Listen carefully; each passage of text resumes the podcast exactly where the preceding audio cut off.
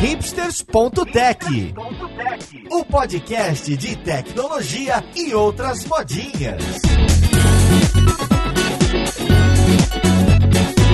Olá, caríssimo ouvinte, seja muito bem-vindo a mais um episódio do seu podcast favorito. Meu nome é Paulo Silveira, esse aqui é o hipsters.tech e hoje a gente vai falar da pesquisa Stack Overflow 2022. Todos os anos ocorre essa pesquisa, onde o time do Stack Overflow conversa, né, pede dados, pede informações com a comunidade dev para as mais variadas e curiosas perguntas. E hoje eu tô com um time muito bacana aqui para a gente discutir esses resultados, curiosidades, ficar tristes e contentes com alguns desses números. Então vamos lá podcast ver com quem que a gente vai conversar.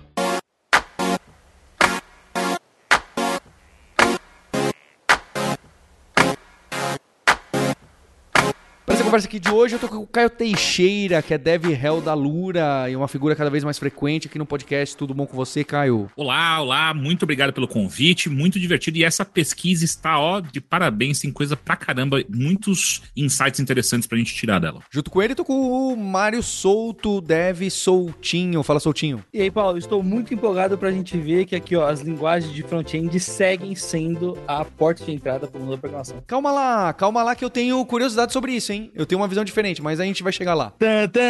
É, junto com o Dev Soltinho, estamos aqui com o nosso guerreiro Maurício Balboa Linhares, preparadíssimo para essa pauta. Tudo bom com Linhares? Opa! Eu acho que a, a coisa mais triste do resultado desse ano é que 56% das pessoas dizem que usam Microsoft Teams no seu dia a dia. Então, sinto por vocês. Mais da metade, que coisa incrível. Eu tenho visto uma, cada vez mais essas pessoas, conhecido mais elas. E também estamos aqui com uma das responsáveis, ou indiretamente, por essa pesquisa, a Roberta Arcoverde. Oi, Roberta. Oi, Paulo, já tá colocando esse pouquinho pra cima de mim.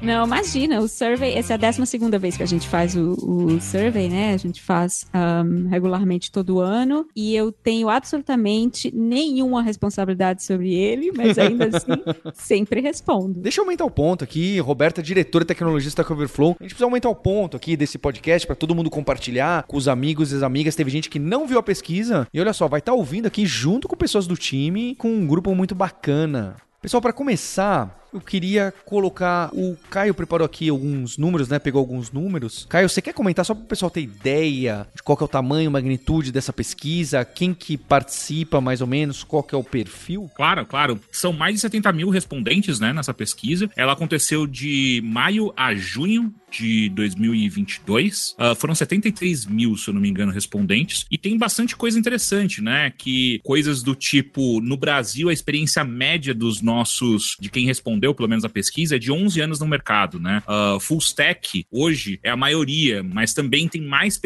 full stack de programação, mas só que tem bastante gente no back-end mais do que no front-end, que é um, um, número que eu achei super interessante. E o Brasil ficou em sétimo lugar do top 10 desses em números de respondentes, né? Então eu acho que com isso a gente tem uma fotografia super interessante do mercado brasileiro atualmente. E uma coisa que eu acho também muito legal é que quase 40% do público está na faixa entre 25 e 34 anos de quem respondeu, né? Então isso mostra pra gente que tem um. A juventude domina, né? Mas ainda assim, temos números interessantes de pessoas mais velhas também chegando dentro da tecnologia. Enfim, tem bastante coisa, só que uh, tem outros números um pouco mais tristes. Por exemplo, 92% são homens, sendo que só 5% são mulheres. E aí, entrando na comunidade queer, então não chega nem a 4% do mercado, segundo essa pesquisa, né? Além disso, também não tem muita diversidade, com 40% de brancos uh, e 37% de europeus, que eu não sei exatamente se tem tanta diferença assim entre brancos e europeus e 37% aponta algum tipo de neurodiversidade, que eu acho que também tem alguma coisa a ver com pandemia aí, né? Que tem a maior parte desses 37% está em, em dificuldade de concentração e ansiedade, que eu imagino que a pandemia não deve ter ajudado nesse número, e tem um crescimento de 2% uh, na pesquisa dessa questão de neurodiversidade, né? Aumentou em 2% de 2021 para 2022. Alguns números aí pra gente. Essa coisa da diversidade, eu queria pontuar que historicamente o survey a gente nunca conseguiu mais do que 10% de representatividade de gênero, né, de mulheres, né? Categoricamente todo ano, são 12 edições já, né? E todas elas têm esse problema. O que, na verdade, permite que a gente enxergue os resultados de acordo com esse recorte, né? A gente, quando lê, inclusive sobre neurodiversidade, quando a gente lê sobre dados demográficos e geografia, a gente tem que ter sempre em mente que isso é um recorte da comunidade que faz parte do Stack Overflow em sua grande maioria, né? Muitos dos respondentes têm conta, interagem no site, mas não representa de forma completamente fidedigna a comunidade de desenvolvimento. A gente sabe que a gente tem muito mais do que 5% de mulheres trabalhando com desenvolvimento do software uh, mundialmente e no Brasil também. Então, só para ter sempre em mente que é um gap importante do survey, mas de todo jeito ainda é uma coleção de informação interessante para a gente ver, especialmente quando chega na parte de tecnologias, né? Para a gente entender, no mínimo, do que é que os homens brancos estão gostando de fazer. Acho que vale lembrar também que esse é um recorte que tem uma influência forte da comunidade Stack Overflow. Então, a gente está tendenciado aqui a ter uma leitura de pessoas que têm o hábito, muitas delas, e participam com alguma atividade por lá. É claro, isso não quer dizer que são pessoas que postam com frequência, ou colocam perguntas, respondem muito, mas é um recorte, tá bem? Não quer dizer que esses números explicitam como que tá o mercado de trabalho e tudo mais. Como já nesse caso que a Roberta colocou aqui. Eu sempre costumo colocar que acho que o maior indicativo de uso de tecnologia e etc. costuma ser as vagas de emprego, não é? Quantas que estão abertas, acho que é proporcional. Ele é um indicativo forte, muito mais do que o índice TOB, do que ranking do GitHub de projetos open source, do que quantidade de perguntas do Stack Overflow. Talvez o de visitas possa indicar melhor. Mário, acho que uma das perguntas aí, primeira técnica, a que aparece e que a gente costuma conversar mais, é de uso de tecnologias, especialmente de linguagens de programação e plataformas. E queria que você colocasse então quais foram as mais utilizadas, e esse ano eu não sei qual, quão comum isso já acontecia, aparece tanto as linguagens de programações de pessoas que já trabalham há algum tempo na área e pessoas que estão aprendendo a programar. Tem essa separação. Como que ficou esse ano as duas? Olha, Paulo, no geral, de tecnologia mais utilizadas, né? A gente tem uma aí fazendo, comemorando 10 anos de, de, de aniversário aí sendo mais utilizada, que é o JavaScript, seguindo aí como das, uma das, das mais populares, junto ali com a tríade da web, né? HTML e CSS fazendo valer também uma coisa que a gente conversa em, em bastante podcast aqui do Hipster, que a gente traz bastante, de que o front-end no geral acaba sendo uma porta de entrada muito, muito acessível para quem está começando agora, né? Então, se a pessoa tem um computador em casa, ela tem um navegador, ela consegue é, rodar alguma coisa ali, consegue testar e tudo mais. Mas é importante reforçar aqui, ó, se a gente pega do ponto de vista de quem está aprendendo agora, o HTML e o CSS vem primeiro, o JavaScript está em terceiro, mas o Python tá logo na sequência ali. E essa parte do Python é curioso porque porque foi até um movimento que eu comecei a ver, principalmente pra, na, na hora de criar conteúdo, de ver a, a, quantidade massiva de novos conteúdos que estão surgindo. Eu vejo que tem muito conteúdo da galera usando Python para fazer algo mais de, de, automação, integrando com as coisas que já existem, pegando biblioteca de reconhecimento de alguma coisa e, e fazendo vídeo de TikTok, vídeo de alguma outra coisa assim. Eu acho que isso também vai fazer o Python ganhar muita força e talvez, pô, o, o setup pode não ser o, o mais simples do mundo ali pra pessoa começar e tudo mais, mas tem muitas ferramentas online online, já que você consegue só abrir no seu navegador e começar a escrever algum, algum script ali. Eu acho que isso vai acabar ajudando para quem sabe no futuro eu concordar com você aí de que as coisas podem mudar e Python, quem sabe, não toma essa dianteira aí na, na criação de coisas. Inclusive, a gente tem, né, até tecnologias agora para rodar o Python na web, com WebAssembly e tudo mais. Então, acho que nos próximos anos a gente vai ver muita coisa legal e talvez uma balançada nesses números aqui. Um dado que eu achei interessante nessa questão de tecnologia é que tem 0,45% de quem aprende com COBOL. E fica aí, Caraca. como assim? Como assim? Quem tá aprendendo com COBOL? Ó, tá eu, tenho, eu tenho um chute, eu tenho um chute. Existem consultorias, assim, esse é um chute muito bem fundamentado, tá? Eu cheguei a ver uma galera assim. Existem consultorias que prestam serviço pra galera que trabalha com COBOL, né? Então a consultoria dá suporte pra essa galera. Normalmente a consultoria tem alguns devs coboleiros lá dentro, e aí elas oferecem no contrato, ó, a gente te dá dois seniors e dois estagiários. E aí normalmente o pessoal vai na própria faculdade, contrata essa galera para aprender COBOL, a própria consultoria dá o suporte pra pessoa aprender. Então ela aprende meio que primeiro trabalho junto ali e já vai para uma experiência mais na prática dentro do, do ambiente de trabalho ali. Eu tive, inclusive, essa oportunidade, né? Não peguei, mas um, um dos, dos, meus professores da época de faculdade chegou pra galera da turma e disse: ó, quem quiser, vou dar um curso de COBOL e no fim do curso a gente vai contratar, acho que era tipo os quatro melhores alunos para ir trabalhar num, num, num, Agora eu não lembro se era banco ou se era no governo do estado, né? Que a, a folha de pagamento do governo da Paraíba na época era feita em COBOL COBOL. Então, isso, isso é uma coisa que acontece, né?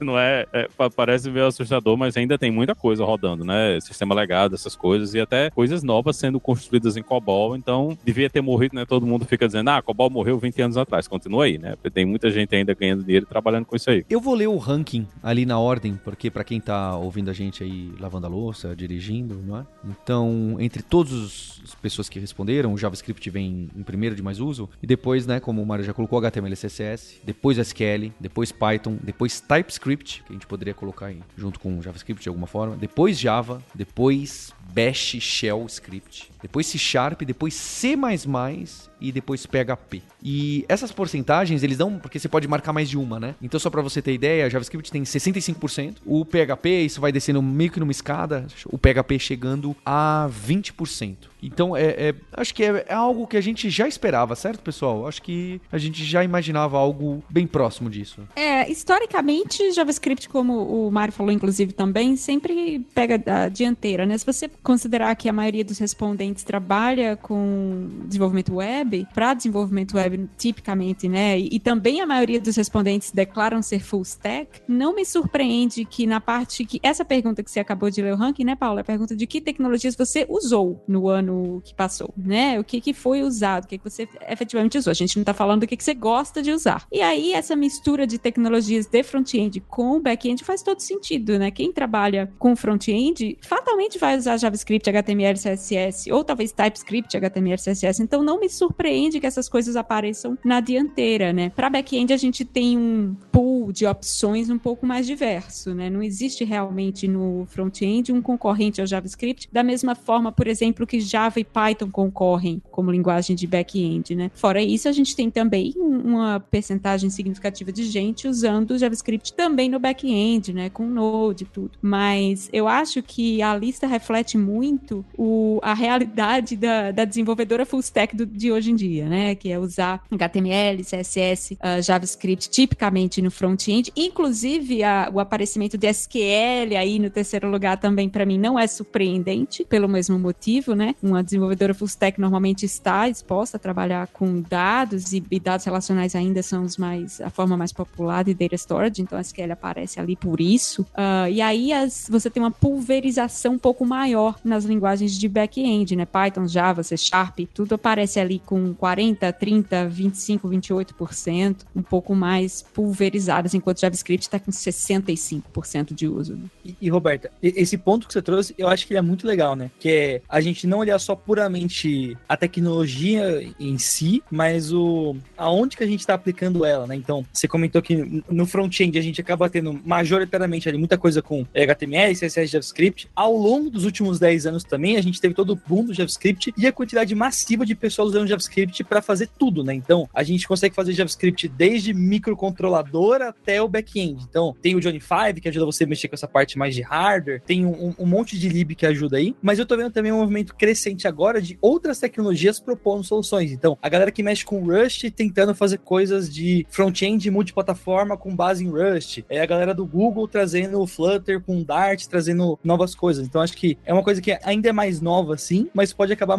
mexendo aí um pouco nas estruturas dessa, dessa pesquisa e, quem sabe, trazendo até mais, algumas, mais alguns pontos aí também. Uma parte da pesquisa que eu acho que é super interessante e se conecta com o que tanto o Mário quanto a, a Roberta falaram, a parte onde começa a se levantar quais são as tecnologias mais amadas e as mais odiadas. E aí, como a gente viu que as pessoas usavam muito, usaram muito o JavaScript, né? Tá em primeiro lugar ali. Quando a gente vai para esse lado de quem gosta de usar JavaScript, ele já cai para 16 posição, atrás, inclusive, de HTML. Pessoas pre preferem HTML do que JavaScript. E, e, eu acho que tem, é interessante. Inclusive, o Rust tá em primeiro lugar, como o que o Mário levantou agora. O Rust tá em primeiro lugar ali, a mais amada a linguagem de programação, e não só mais amada, como também tem uma parte do, do da pesquisa de tecnologias que as pessoas querem, né? E Rust também não só é a mais amada, como a, é a que mais querem. Eu acho e, super interessante. E, e, tem uma coisa super legal nisso, né? Que eu tô muito mais próximo do, do ecossistema JavaScript e tudo mais. Eu tô vendo um movimento da galera que trabalha trabalha com JavaScript começar a adotar o Rust, principalmente na parte de tooling. Então, por exemplo, a gente tem um player mega grande dos frameworks de front-end, que é o Next.js, né? E toda a parte de tooling ferramental deles, eles estão migrando para Rust e a cada um mês, mês e meio, dois ali, eles lançam um blog post deles falando de quais são as vantagens que eles estão tendo em cima disso, como que eles estão evoluindo a tecnologia, como que tá ficando melhor do que o que eles tinham no, no ecossistema anterior com o Webpack e tudo mais. Não que uma coisa vá matar a outra, assim, ele continua mantendo suporte para o Webpack e para o SWC, se não me engano, que é esse compilador espertinho com o Rush deles lá. E além deles, tem o Tauri também, que aí encaixa como meio que uma alternativa ao Flutter que eu comentei, que eu esqueci o nome na hora que eu falei, que também é Rush, a galera super engajada e tenta reaproveitar o ecossistema da web para fazer base para você rodar em qualquer canto.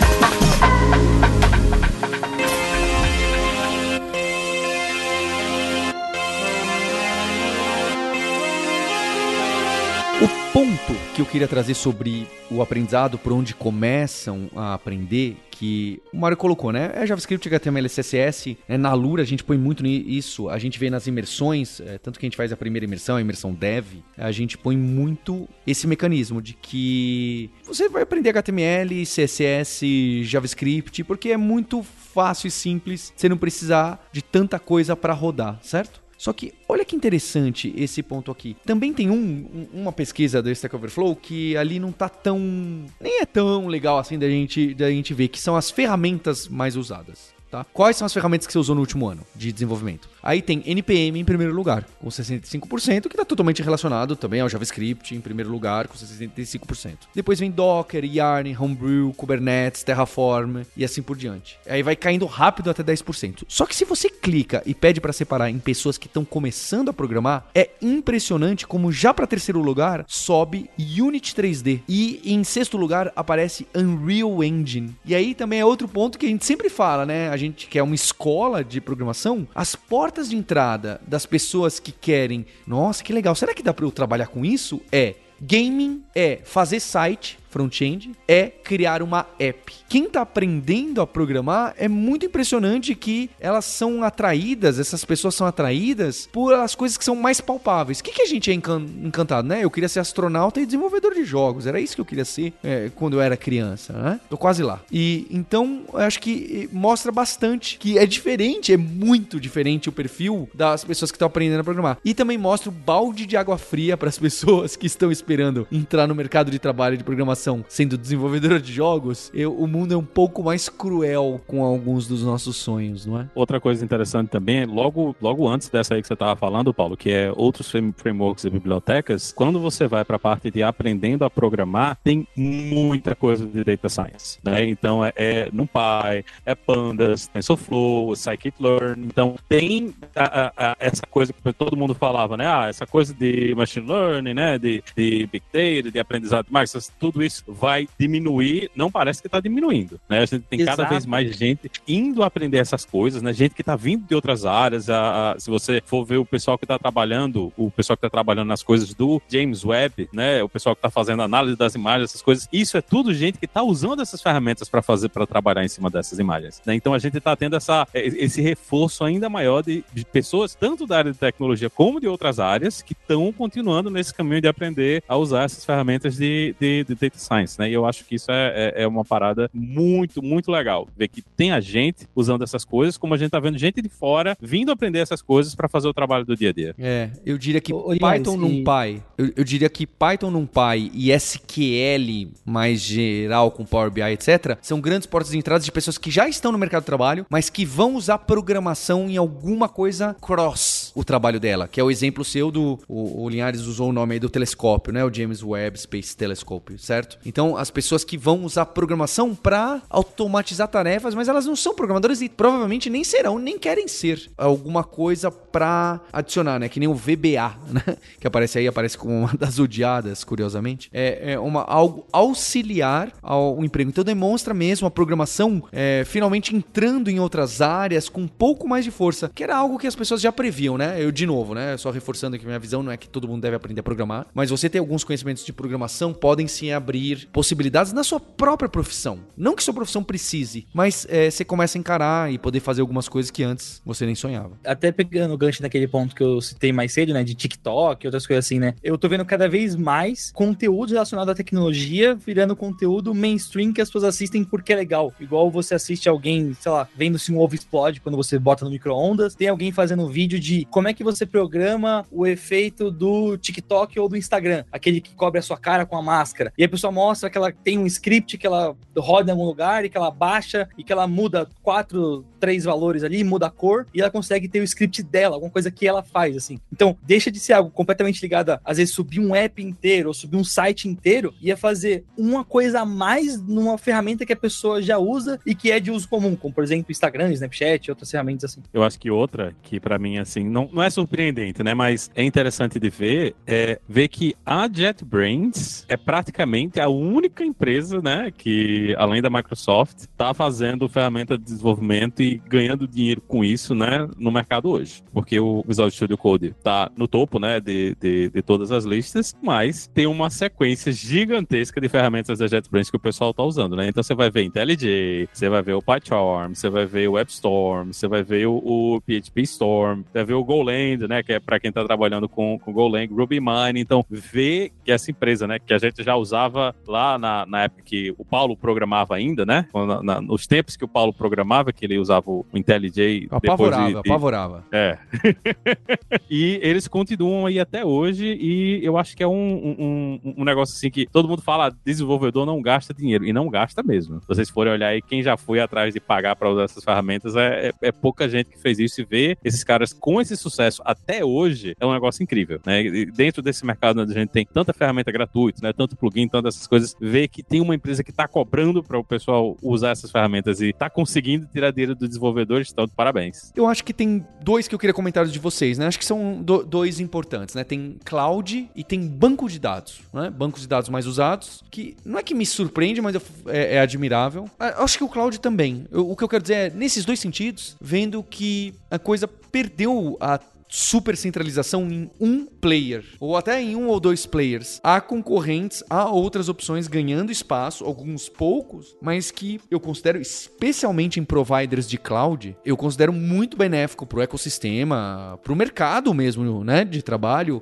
não ter uma dominação fortíssima de um único player. Gera lock-in, o preço fica fixo e só aumentando na mão de uma pessoa. Tem uma série de desvantagens que eu imagino que poderiam acontecer acontecer. Então me surpreende tanto em banco de dados, em cloud, as coisas já estarem um pouco mais heterogêneas do que seriam se eu chutasse. E eu imagino que é uma evolução do ano passado, ou provavelmente dois anos. É, é assim, no caso do cloud, a gente ainda tem uma vitória em primeiro turno, né? A AWS ainda está com mais de 50% do, dos votos com 51% mais ou menos dos usados ano passado, mas eu concordo com e você. E o Jeff Bezos andando de arte. é, mas eu concordo que o, a disputa entre Azure e Google Cloud ficou mais acirrada do que já foi, né? Azure passou um pouquinho esse ano, ano passado o Google Cloud estava na frente do Azure. E o que me surpreendeu positivamente também foi ver um player que até acho que três ou quatro anos atrás sequer constava no survey, aparecer entre os top 10 aqui, que foi a DigitalOcean, né? Que apareceu com 15%.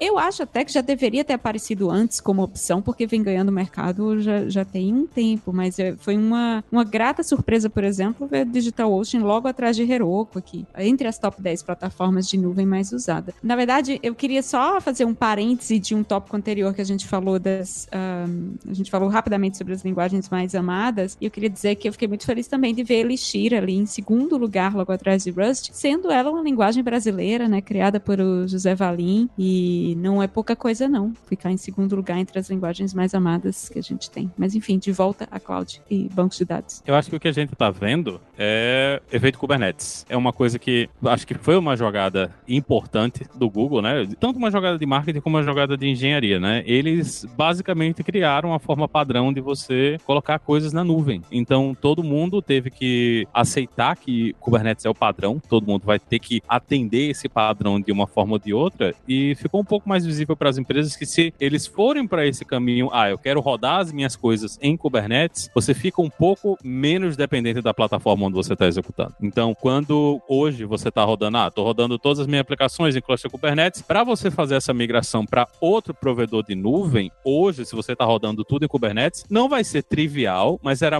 é muito mais fácil do que era no passado você fazer essa migração quando não existia essa ferramenta que está meio que forçando a padronização da forma como a gente coloca aplicações em, em produção na nuvem. Então, eu acho que o Google conseguiu aí, né, uma coisa que a AWS não conseguiu. A AWS já tinha uma, uma ferramenta de gestão de, de containers, é, o, o SES, que muita gente usou, mas não era uma coisa pública, não era um projeto com pessoas, não era um negócio que criou um mercado ao redor dele, terminou ficando fechado. Dentro da AWS e a Google chegou e ó, tá isso aqui para todo mundo usar, você pode fazer e colocar em qualquer ambiente que você estiver utilizando, tem essa API que é padrão. E isso terminou forçando a indústria e abriu um pouco mais de espaço para concorrência, para todo mundo, porque você pode simplesmente, ah, eu vou usar o serviço de Kubernetes da DigitalOcean, vou usar o serviço de Kubernetes da Azure, vou usar o serviço de Kubernetes do Google e você consegue levar muita coisa, né, do que você já tem da sua solução em cima disso aí. Então eu acho que, que essa coisa de ter mais gente, né, usando esses outros serviços, a gente tá vendo o crescimento nessas, nessas outras áreas, também se deve a meio que o Kubernetes ter forçado a, a indústria a atender esse padrão, né, e é muito bom que isso tenha acontecido, porque gerou exatamente essa, essa concorrência, né? Todo mundo tem que, agora, todo mundo tem que ter a sua solução de Kubernetes, tem que ter um, um jeito de integrar. E esses vendors estão todos tentando, né? Trabalhar em conjunto para manter o, o, projeto funcionando. Então, eu acho que se a gente conseguir mais soluções assim, mais soluções onde você, onde existe uma API pública e todo mundo consegue reutilizar, a gente vai ver ainda mais concorrência nesse, nesses serviços de nuvem, né? Vamos, vamos ver se, se a gente consegue ver outras coisas assim para as outras partes do mercado, mas eu acho que isso é muito benéfico né? Para ter concorrência dentro do mercado. Eu honestamente não vejo muita surpresa no, no banco de dados também, não, né? MySQL não é a primeira vez que o MySQL ganha, né? Vem realmente uh, no primeiro lugar nos surveys, já tem um tempo. Também não me surpreende que seja a vencedora entre quem está aprendendo a programar, né? Por ser de graça, por ser fácil de instalar, por ter tutorial aberto em qualquer linguagem que você queira uh, começar a programar. Profissionalmente também não me surpreende que Postgres seja o primeiro lugar, né? Entre se você pegar a, a vertical ali de, ok, professional developers, né? Desenvolvedores profissionais, o que, é que estão usando. Postgres é uma plataforma bem comum, bem consolidada também em múltiplas stacks, stacks, talvez com exceção da Microsoft, né? Tipicamente quem trabalha com .NET ou quem trabalha com a stack da Microsoft prefere usar o SQL Server, mas essa é a minoria dos, dos nossos respondentes, né? Não a absoluta minoria, SQL Server ainda vem ali entre em quarto lugar, mas vem um, depois de MySQL, depois até de SQLite, que essa sim me surpreendeu um pouco. Entre Professional Developers, uh, SQLite aparecer em terceiro lugar com 30%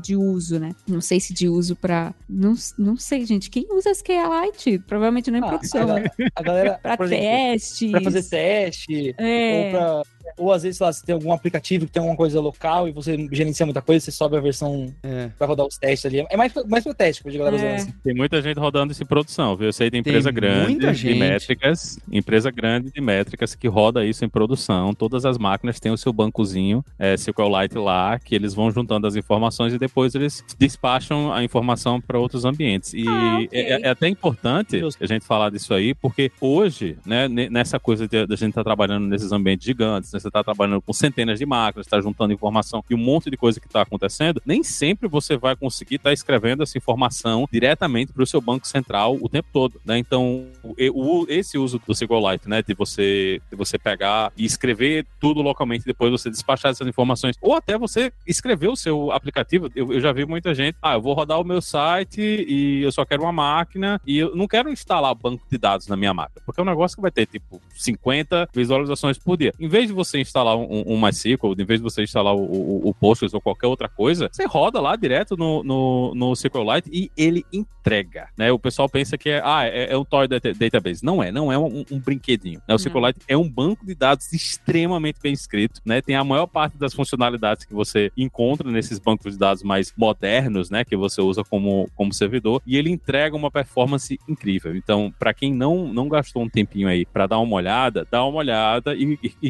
reconsidera era para o que você está usando no seu dia a dia, porque é fácil de você lidar, né? É fácil de você trabalhar, é só um banco que você fala com ele usando SQL, igual a todas as outras vezes que você, todos os outros bancos de dados que você está usando no dia a dia, e eu acho que é uma ferramenta que a gente deveria estar tá usando mais, né? Uhum, Muitas vezes é. o pessoal, ah, não vou usar porque é, é, de brinquedo. Não é, é uma parada séria, não um banco de é? dados incrível que dá para você usar. Mas aí eu acho que é muito antes de conseguir difundir a coisa, né? Porque, por exemplo, o mesmo jeito que hoje, se você for perguntar para boa parte das empresas, ah, o que, que você está usando para fazer algum esquema de cache, algum dado que você usa bastante, o pessoal vai falar do Redis, ou para consolidar dados, vai falar de, de Elasticsearch para conseguir montar métricas e tudo mais, que são outros players que aparecem na sequência ali, né? Acho que é muito mais de, de difundir e ter essa linha de pensamento que você tem do que de não ser boa a tecnologia de fato. Né? Mas o que me impressionou, não me impressionou, mas o que eu achei interessante também dessa categoria é a dominância de, de bancos relacionais, né? Você tem primeiro NoSQL que aparece é o MongoDB em quinto lugar. Você achou pouco? Eu fiquei surpreendido, porque, em teoria, NoSQL ou NoSQL deveria ser bem específico, para casos de usos bem específico. Para ele estar tá desse tamanho, hum. às vezes me dá aquela suspeita que realmente as pessoas estão usando em lugares inapropriados. Eu fico com essa mensagem na cabeça, sabe? Não sei, não sei. Honestamente, eu imaginaria, por exemplo, quando a gente fala, tem alguns aqui data stores de, de caching, né? Como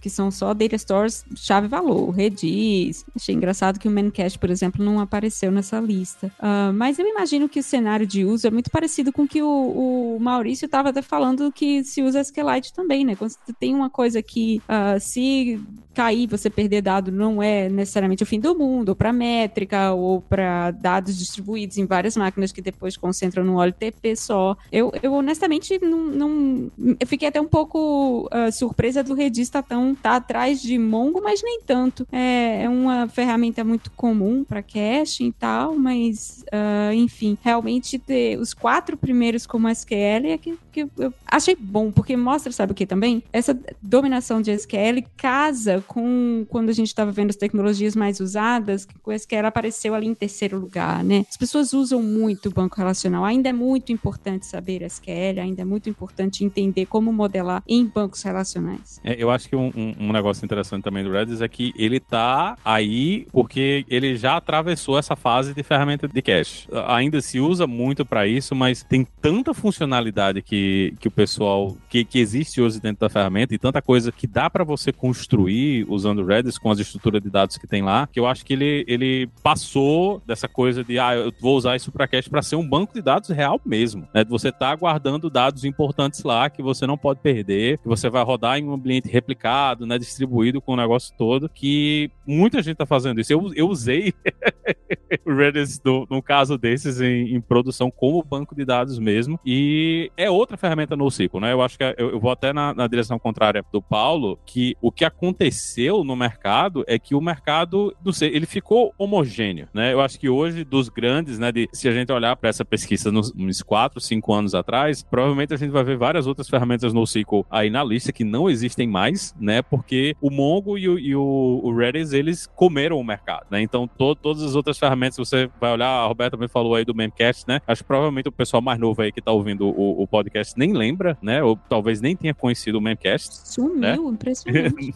desapareceu. Porque o Redis faz isso e faz muito mais, então é muito melhor. Eu vou botar o Redis aqui, porque se eu quiser usar ele para ser o meu servidor de estrutura de dados complexas, eu vou conseguir usar ele para esse, esse tipo de problema. Então tem. É, eu acho que o que aconteceu é que o mercado ele realmente diminuiu em cima dessas duas ferramentas e hoje praticamente tudo está acontecendo em cima de MongoDB e Redis, né? E os dois, eu acho que também diferencial é que os dois têm uma empresa por trás, né? Tem, tem empresas por trás que vendem, fazem o marketing. Foi uma coisa que se profissionalizou, né? Que, que é, um, é uma coisa que não aconteceu com todas as outras ferramentas. E o Mongo, desde o início, ele tinha a empresa por trás, os caras investiram muito em marketing, informação, né? Em documentação, em, em ferramentas para várias comunidades conseguirem usar a ferramenta. E isso é um diferencial muito grande, né? De você conseguir, ah, eu quero usar esse banco de dados e tá tudo pronto. Eu tenho o drive de banco de dados, consigo falar com o banco de dados, executar, fazer tudo na minha linguagem preferida. E, e esse suporte foi uma coisa que provavelmente fez muita diferença para essas ferramentas. Então, muitos outros bancos de dados que estavam aí nesse caminho, né, eles, eles não, não chegaram lá. Mas uma coisa que me chamou a atenção aqui foi o Firebase, né? A gente tem Firebase, tem DynamoDB e Cloud Firestore, né, que são três bancos de dados de nuvem, né? Não são bancos de dados que você instala na sua máquina, que estão aparecendo e eu vou dizer que eles estão aparecendo com uma quantidade considerável de uso, né? O, o, o Firebase está ali coladinho no, no, no Oracle, né? Tá chegando nesse nível e é uma coisa que só existe na nuvem e que alguns anos atrás não era uma coisa que você ia ver numa lista dessas, né? Era muito específico, pouca gente usava, mas hoje a gente tá vendo que o uso de banco de dados, principalmente para problemas mais simples ou para coisas que são 100% na nuvem, a gente tem outras formas de escrever a aplicação. E essas formas que são é, cloud native, né, que, que existem dentro da nuvem mesmo, que são nativas dos ambientes da nuvem, estão mudando como a gente está escrevendo aplicações e ver essas ferramentas aqui na lista, né, como, como ferramentas tão utilizadas, coisas batendo quase 10% de uso, é, é,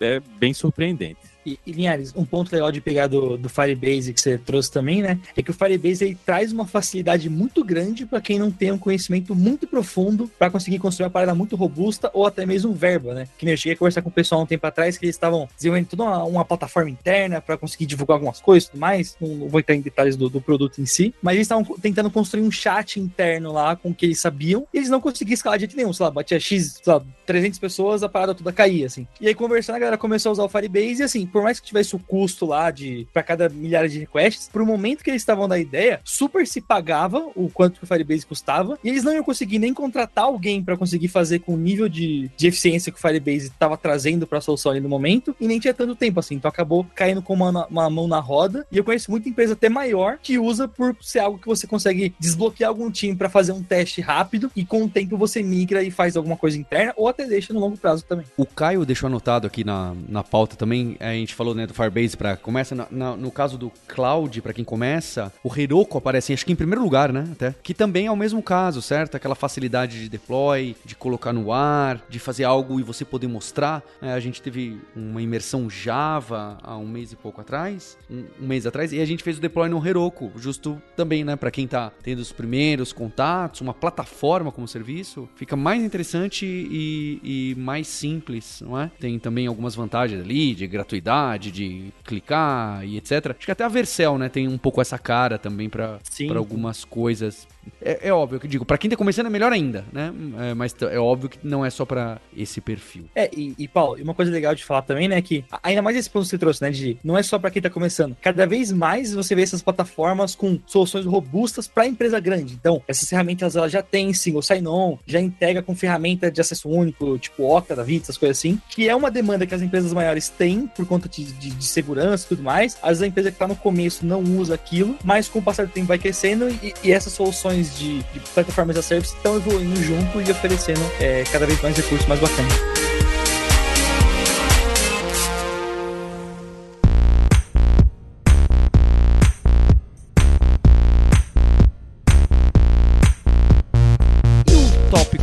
Polêmico, polêmico não, que sempre gera paixões, frameworks, que hoje em dia, é, essa é outra tecla que eu bato nos meus e-mails ali e aqui no podcast, viramos programadores e programadoras de frameworks, né? A gente fala, ah, eu programo em React, eu programo em Spring, eu programo em Rails, eu programo em alguma coisa que não é uma linguagem de programação. Definitivamente não é. Mas isso é tão forte, essas ferramentas tão, são onipresentes dentro das plataformas que a gente escolhe, que se torna corriqueiro e fundamental numa, numa pesquisa como essa. Quem que aparece? Quem são os top 10 ali frameworks que as pessoas mais usaram no último ano no Stack Overflow. Acho que vale é, vocês lerem ali os primeiros e depois o, o mais amado e mais odiado também. Gente, o que é Hugging Face Transformers? Isso é o nome de um filme do Transformers? Onde, onde que você tá vendo isso? Onde que você tá vendo isso, Liana?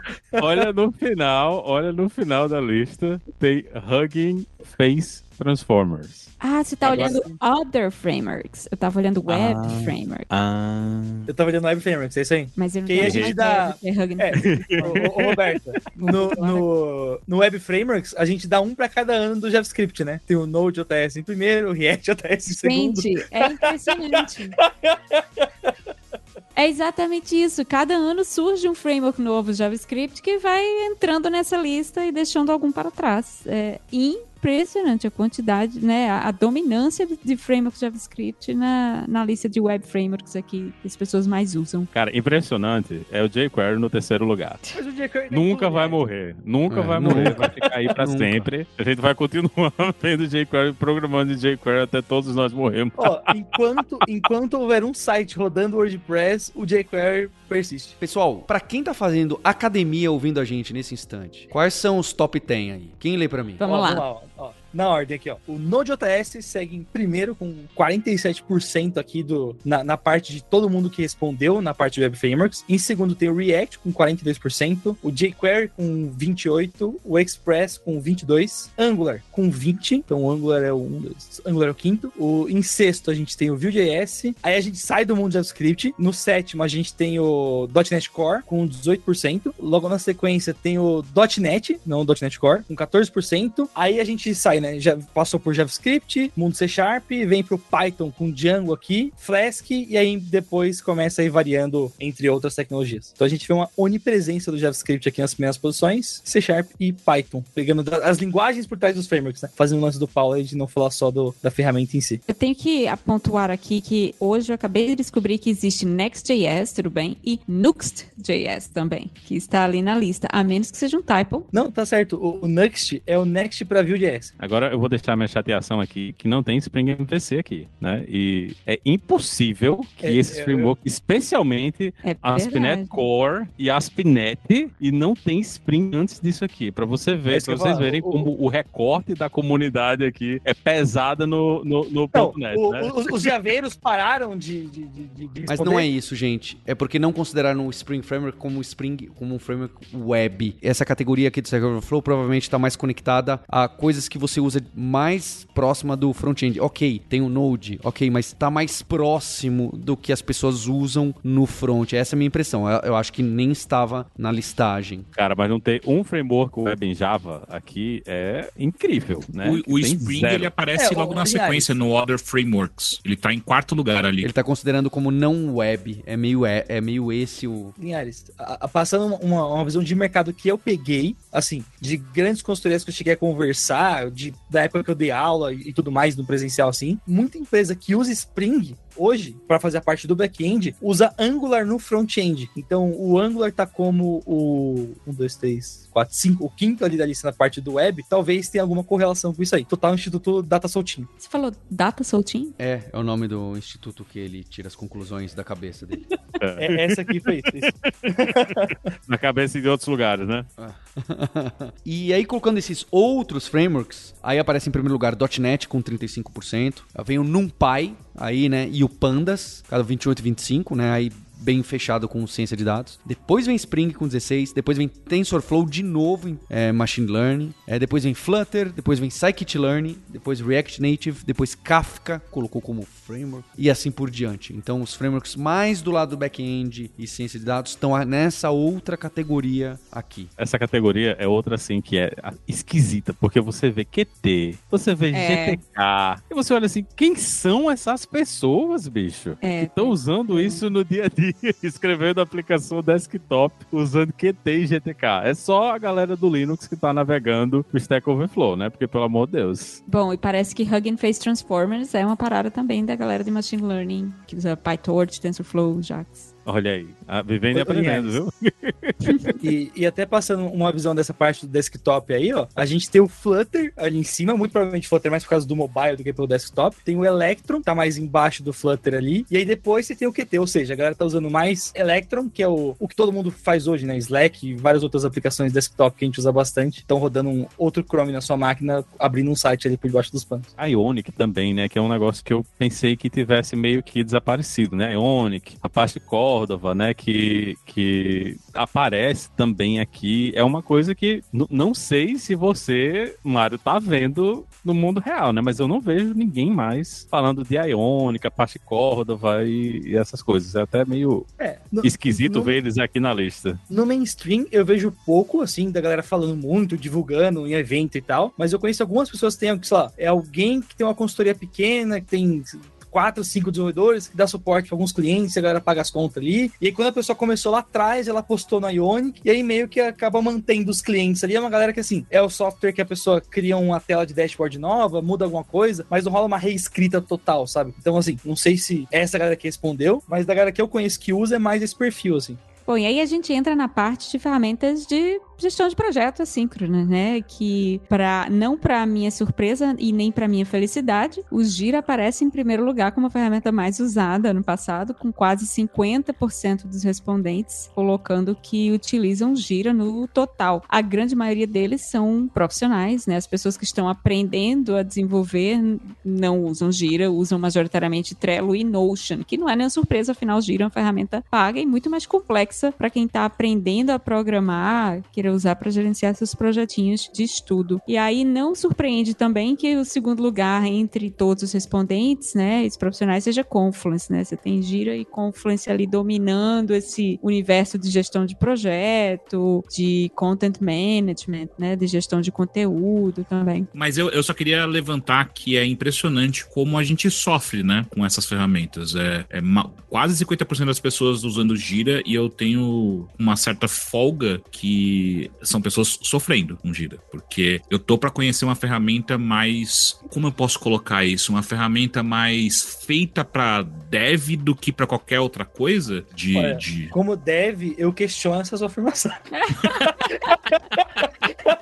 Não me sinto cara, representado por ela. é muito difícil usar a gira, pelo amor de Deus, cara. Tipo, não é. Gira e Confluence, tá? É, eu acho que são duas ferramentas que eu entendo por que elas existem, por conta da robustez delas. Mas, meu Deus do céu, a, a, a user interface dela, a user experience dela é terrível, terrível, horrível. Cara, Como sofrem? É, é, igual, é, é, o mesmo lance do, do, do, site da Amazon, assim, sabe? Tipo, é feio, é estranho, é, é, é você consegue usar, é muito parrudo, funciona muito bem, mas eu tô só esperando alguém ter dinheiro suficiente para um dia fazer melhor, assim, e a galera trocar. Mas tem, tem essas outras ferramentas, né? Tem o Trello, tem o Notion, tem outras ferramentas, mas é difícil de pegar tração quando todo mundo já está acostumado a usar o Gira, né? De como é que você transfere os projetos, como é que você migra as coisas. Eu, eu cheguei a usar o, o Asana um, um pouquinho e eu achei legal, mas é aquela coisa de não parece que vai mudar a minha vida o suficiente para eu largar tudo que está aqui no Gira e migrar. E, e tem muita coisa, né? Eu já trabalhei em ambientes que a gente teve que usar o Gira como banco de dados por causa dos relatórios que o pessoal queria tirar de dentro do Gira. Eu tinha um pessoal de, de que trabalhava em operações, né, em, em suporte ao usuário, que usava o Gira para controlar o trabalho. Eles, ah, a gente quer fazer um relatório de o que é que está acontecendo com o trabalho, onde é que está demorando mais, onde é que está demorando menos. E eu tive que fazer uma integração direta com o Gira, usando a API do Gira e gravando dados extra, em tipo, tipo campos extras, né, da, dos cards do Gira, para o pessoal poder gerar esses relatórios, para você ver o nível de costume que o pessoal tem de, ah, eu estou usando isso aqui, vai ser isso aqui mesmo, né? Todos os dados da empresa estão dentro desse ambiente, para você tirar todos esses dados e migrar todos esses workflows para outra ferramenta é muito difícil, velho. É muito difícil você fazer esse tipo de coisa. E, e essa coisa do, da interface do Gira ser complicada e ruim é um efeito colateral disso, né? Que é uma ferramenta que você consegue customizar tanto, você consegue mudar tanto como o, o, o, o Gira funciona que de todos os lugares que eu trabalhei até hoje, o Gira é sempre muito diferente. Você sempre tem que reaprender Nossa, a como é que faz sim. as coisas. Porque nunca é a mesma coisa, né? Todo mundo cria o seu workflow, cria a sua ferramenta, cria o seu campo especial, migra um negócio aqui, migra um negócio ali e vira outra coisa a ferramenta. E é, essa de, customização de um todo mundo na gosta. Própria empresa. É. De um time pro outro na própria empresa. Você criou um time novo, que nem esses tempos eu peguei pra criar um time novo, eu fiquei, ué, cadê tudo que o meu time atual já tem e nesse aqui não tem nada? Bicho, a quantidade de treinamento que eu tive de fazer para aprender a mexer em gira é obscena. Assim, de verdade. É. Eu perdi mais tempo aprendendo e mais, mais ou menos, tá? A mexer na, na, na, ferramenta do que de fato utilizando ela. Porque não foram poucas as empresas onde eu passei que era um processo tão complicado você mexer com gira. E aí eu coloco para times que talvez não estejam ligados a desenvolvimento, tá? Times, por exemplo, de marketing, times de publicidade, que talvez não tenham a profundidade, não precisam da profundidade que o gira oferece. Esses times, o que eu sinto que acontece é que eles desencanam um pouco do gira, deixam meio que só o basicão da, do dia a dia deles ali no gira e migra tudo pro Trello, pro Notion, pro Asana, pro ClickUp, enfim, para qualquer, absolutamente qualquer outra coisa. Prefere colocar sticker no monitor do que trabalhar com gira. É impressionante. Uma defesa final aqui do Gira, só pra gente fechar o, o tema, é que o Gira já tem muita integração pronta com tudo. Então, sei lá, eu acho maluco que você coloca o ID do, do GitHub, não, o ID da tarefa do Gira no GitHub, ele já vincula, o PR já aparece dentro do, Git, do, do Gira. Quando você fecha a tarefa, ele fecha também. Então, eu, eu gosto desse tipo de integração. Com o Slack também, pra você notificar se tem alguma mudança. Acho bem legal essa parte. O Gira é incrível. Pra mim, a minha, a, a minha questão com ele é: será que a gente não tá voando perto demais do sol com ele? É tanta coisa que ele oferece que às vezes eu fico meio tipo, cara, eu acho que a gente tá brincando de Deus demais aqui com Gira, saca? A gente não precisa controlar tanto as coisas. Eu sinto às vezes. Vale lembrar que essa pesquisa vai muito além. A gente está passando aqui, especialmente, a gente passou pelos pontos de tecnologia tá certo? Vale lembrar, tem esse espaço sobre é, trabalho, que tem uma pesquisa bem grande sobre qual que é o perfil das empresas onde você trabalha, como que é o salário, se trabalha remoto, se é, trabalha para fora do país, se você tem capacidade de decidir por tecnologias, por comprar tecnologia, por pagar serviços, como que você trabalha com hobbies, tem bastante coisa nessa pesquisa Stack Overflow. É, é muito interessante pra gente que ama tecnologia, é muito interessante pra Lura, isso guia a gente aqui no no conteúdo, em cursos, em challenges e imersões. É óbvio que guia a gente também. E, claro, não, não é só isso que deve guiar uma empresa, não é só isso que deve guiar você. A gente tem também é, visões, paixões e assim por diante. Então fica aí, esperamos que você comente o que, que você achou mais interessante aí da pesquisa, o que, que você achou um fato bacana que a gente comeu bola, não falou direito e que chamou muito a sua atenção. Queria agradecer todo mundo aqui, o time e dar parabéns para a equipe da Stack Overflow, que em 2023 a gente vai ter de novo um, um episódio. Fica aqui meu agradecimento especialmente para você pelo download, pela audiência e a gente tem um compromisso na próxima terça-feira. Hipsters, abraço